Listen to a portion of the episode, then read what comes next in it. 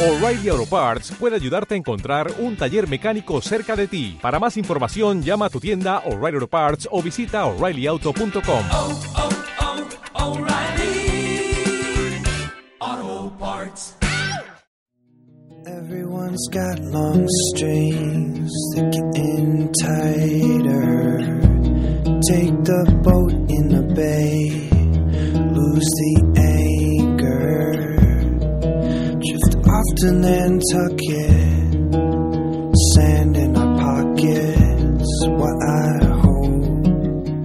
Bienvenidos y bienvenidas al podcast de Curago.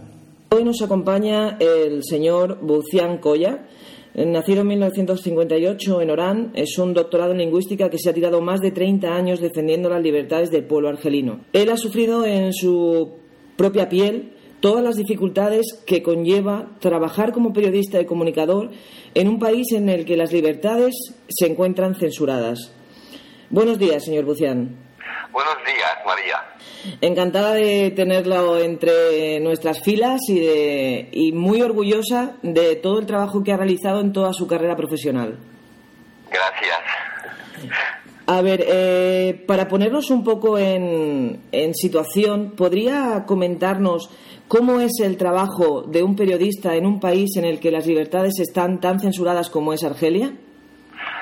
Sí, eh, es un trabajo que es muy difícil porque primero que debemos saber que las fuentes de información son eh, cerradas y no hay libertad de expresión.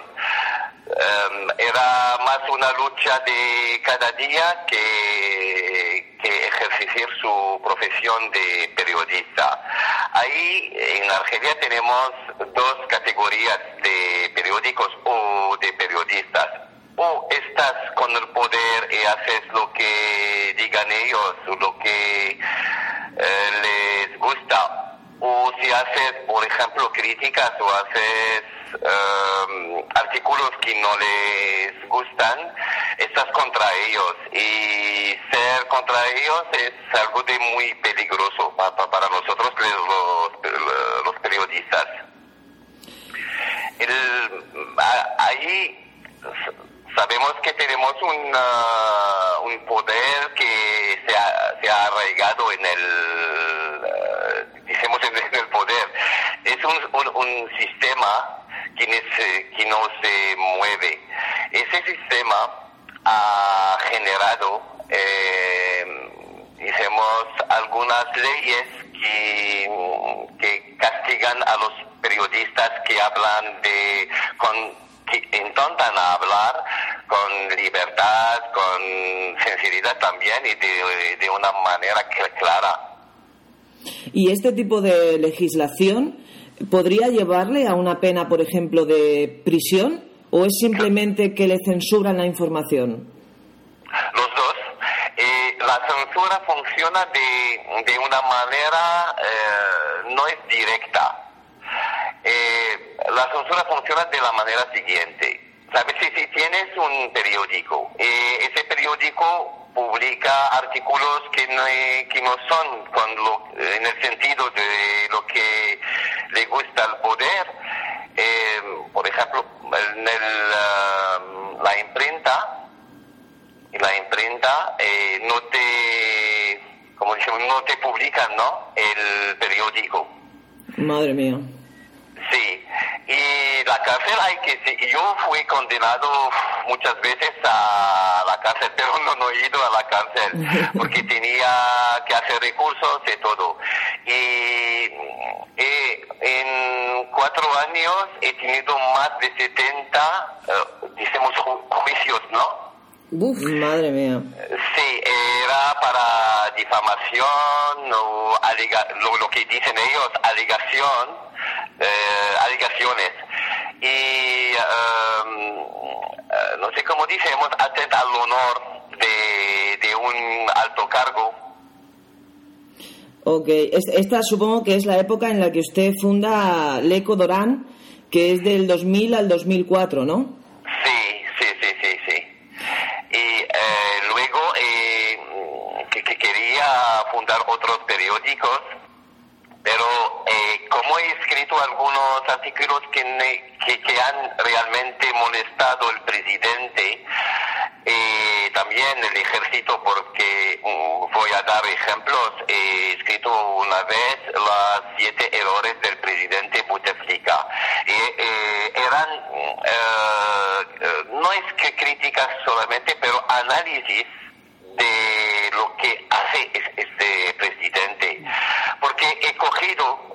discursos del presidente él mismo y le, le eh, enfrente tenía lo que ha hecho en su en su como decimos eso En su carrera profesional. del poder no Ok. y había much- muchas co- contradicciones. Las promesas, eh, cuando había la. mm, en las elecciones, an- antes de las elecciones, en la campaña electoral, había dicho muchas cosas para mejorar la condición de vida de los argelinos, para mejorar las condiciones de, libertad de expresión, de, para los sindicatos, los partidos eh, políticos y todo. Pero en la verdad, cuando, cuando sí se han puesto sobre la silla del presidente, ya se ha olvidado de todo. Y yo lo, lo que he hecho es um, es para acuerda- acuerda- recordar o acordarlo, ¿no? Ale, acordarlo lo que ha prometido al pueblo argelino. Y eso no, no, no le gustaba. Y había, por ejemplo, también un artículo sobre los generales argelinos. argelinos eh, el título era Un mal tiempo para los generales porque no tenían los mismos, las mismas prerrogativas y todo. Y he dicho que en frente al terrorismo de islamista en Argelia, que había un, un fallo de los servicios de seguridad eh, de- eh, principal- principalmente de información, eh, llamamos en Argelia el DRS, el Departamento de Información y Seguridad. Y eso no le gusta ta- tampoco a los generales, y por eso que he tenido muchos problemas con el- la presidencia de un lado y de un otro lado eh, con el, el ejército y el eh, SDRS. Madre mía. Eh, según tengo aquí, eh, también después de intentar lanzar este periódico, Le Codorán, en el que, bueno, sale por un, el problema este que comentaba acerca de que se le acusó de un complot contra el presidente Bouteflika, Sí. que fue justo antes de, de que se le vuelva, se le nombrara presidente, ¿no? Con un sufragio de un 84%. Usted en el 2007 vuelve a generar otro periódico en el que solo tiene cinco meses de vida y aún así hay 60.000 lectores diarios. Sí, sí. O sea, había mucha gente que quería sí, escucharle. Mucha gente, porque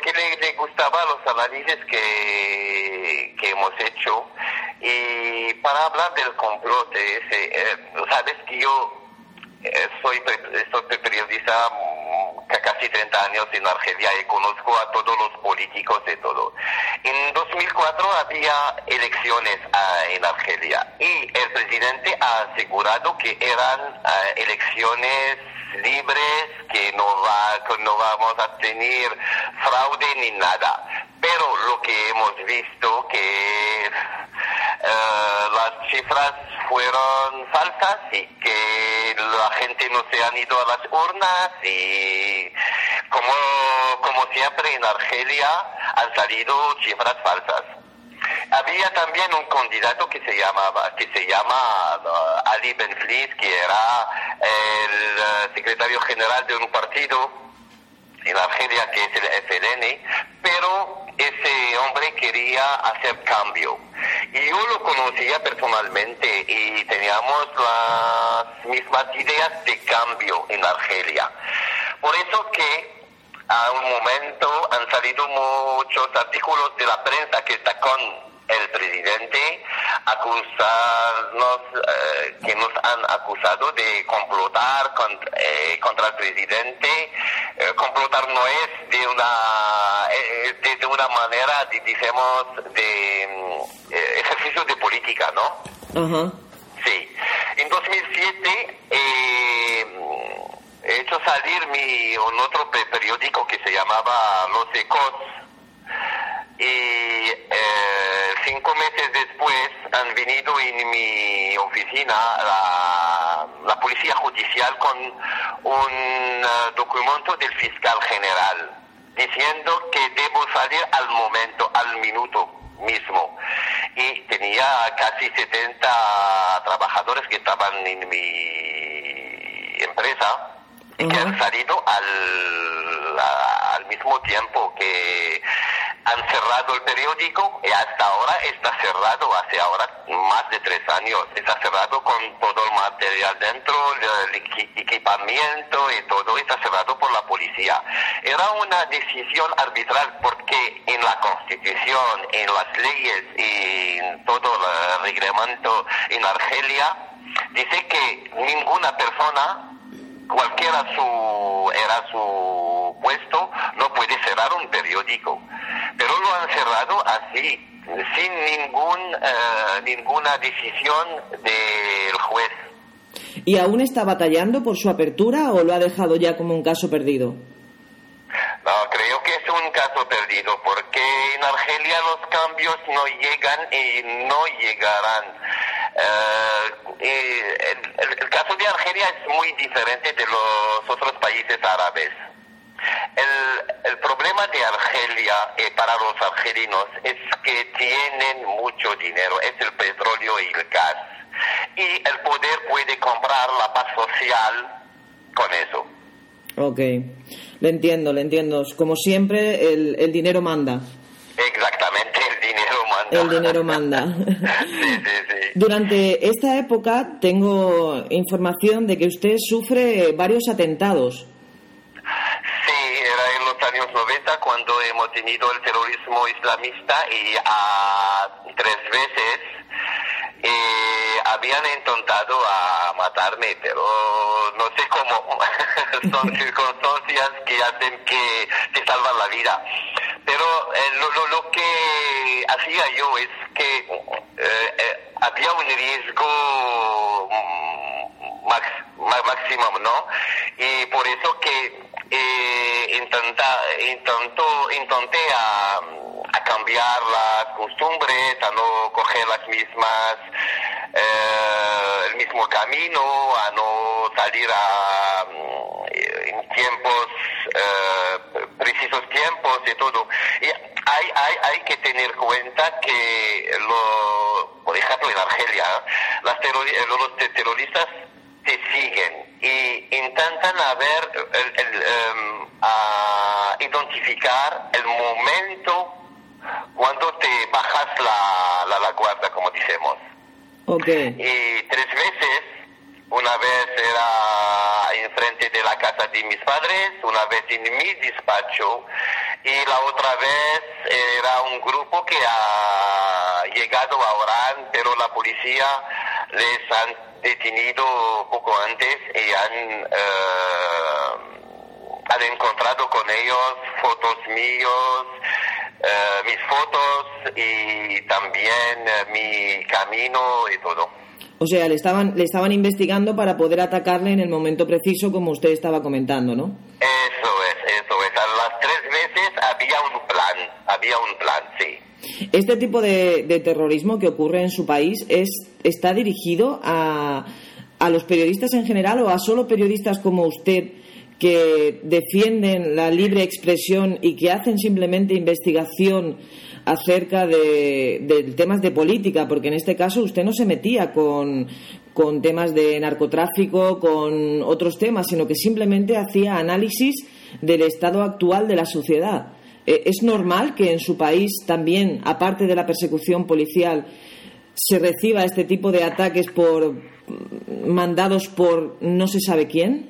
Sí, no sabes que yo trataba de todo porque también eh, he defendido los intereses del pueblo, de la población argelina. Y entonces eh, he hecho también artículos sobre los, muchos artículos sobre el islamismo, sobre el oscurantismo, eh, sobre el fascismo islamista, sobre eh, las libertades eh, de cada uno individuales y todo, y por eso que también los islamistas no me querían.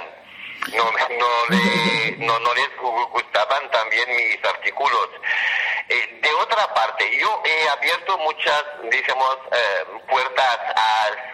eh, he hablado de, por ejemplo, de la mafia político-financiera en Argelia, que también hay dentro de, de todos los sectores que hay eh, comerci- grande- grandes comerciantes, empresarios que son muy grandes y todo, y que están metidos en los asuntos de mm, con, con esta mafia política financiera, lo que llamamos en Argelia la mafia política financiera. Había también los traficantes de droga, porque hemos visto en algunas ciudades argelinas como Oran o Argel y todo, que del día al siguiente gente aparecien- a- a- aparez- aparezcan con, eh, con una riqueza que no que no tenemos de, como decimos, em, respu- eh, respuestas de, de, de dónde ah, habían traído el dinero. Sí, no, no era justificable por un trabajo normal y corriente. Sí, por eso que en Argelia los periodistas, me parece que todos so- son amenaz- amenazados, pero debemos tener en cuenta también que algunos atentados fueron organizados por el sistema, por el, poder. Eso, eso también le, eh, lo, lo que han hecho que han matado a gente han dicho que es el terrorismo. Ah, ok, o sea, utilizaban e- ese mismo discurso para, para, madre mía, pues sí que era difícil. Usted finalmente, en el 26 de marzo del 2008, decide venirse a España porque ya no soporta la presión en su país, pero aún así aquí sigue luchando porque se conozca la situación en su país.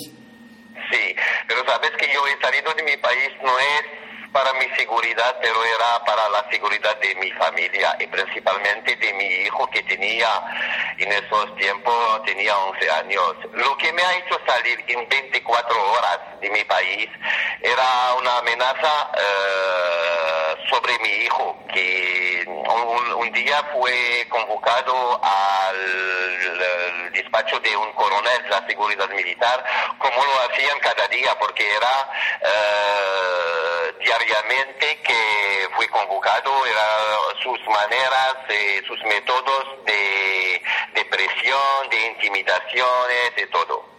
Y me ha dicho, hemos visto tu hijo ayer en su, co- en su colegio. Y ah, el, día, el día si- siguiente mi, mi hijo me ha dicho que había dos hombres que han venido a hablar con él y le, han preguntado, "¿E- ¿eres el hijo de Bucian? Mi hijo ha dicho sí, sí, que eh, pensaba que eran amigos a mí, eh, o no sé.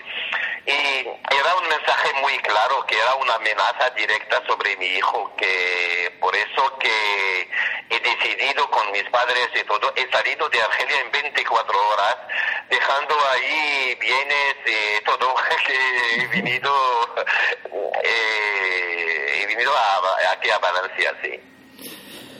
Pues es una historia dura, porque claro, usted ha ido resistiendo mientras las amenazas iban en contra de su persona, ha ido resistiendo en contra de toda la presión que ponía el gobierno para que sus opiniones fueran censuradas, pero claro, cuando tocan a la familia supongo que es un tema en el que ya uno no puede dejar un margen de error porque Sabes, Carmen, que eh, yo he- siempre he dicho que he, elegido esta profesión de periodista y sabía que voy a enfrentar no sé qué, porque no soy de mm, esas personas que, que aceptan lo que da el sistema o el poder, o como, no sé, ventajas.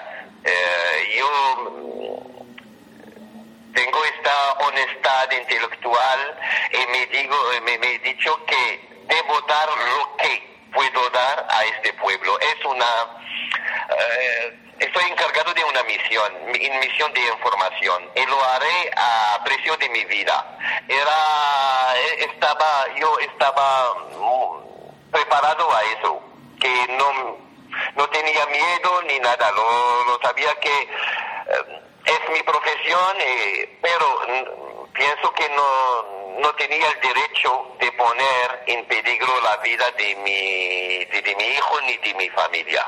Eso me ha, me ha- hecho salir de mi país. Cuando se trataba de mi persona, no pensaba ni, ni un segundo a salir de mi país. Eh, estaba ahí en los años 90, ahí, ah, hasta los años 2000 y no, no pensaba salir. ¿Y qué recomendaría a los jóvenes periodistas que están ahora en Argelia intentando seguir sus pasos? Sabes que no hay mucho. No, no, no, no. En la verdad no hay mucho. Y, Porque tienen miedo. Que quedan, que estaban esperando que las cosas cambian, que siguen los pasos de muchos de nosotros que están, que están ahora en el exilio. Hay muchos periodistas que están en el, en el exilio y que, y que eh, continúan a luchar de, con, no sé, eh, cada uno en su, con su método, con su manera. Y ah, mi consejo es que que continúan a luchar porque tienen tienen una, un papel muy importante.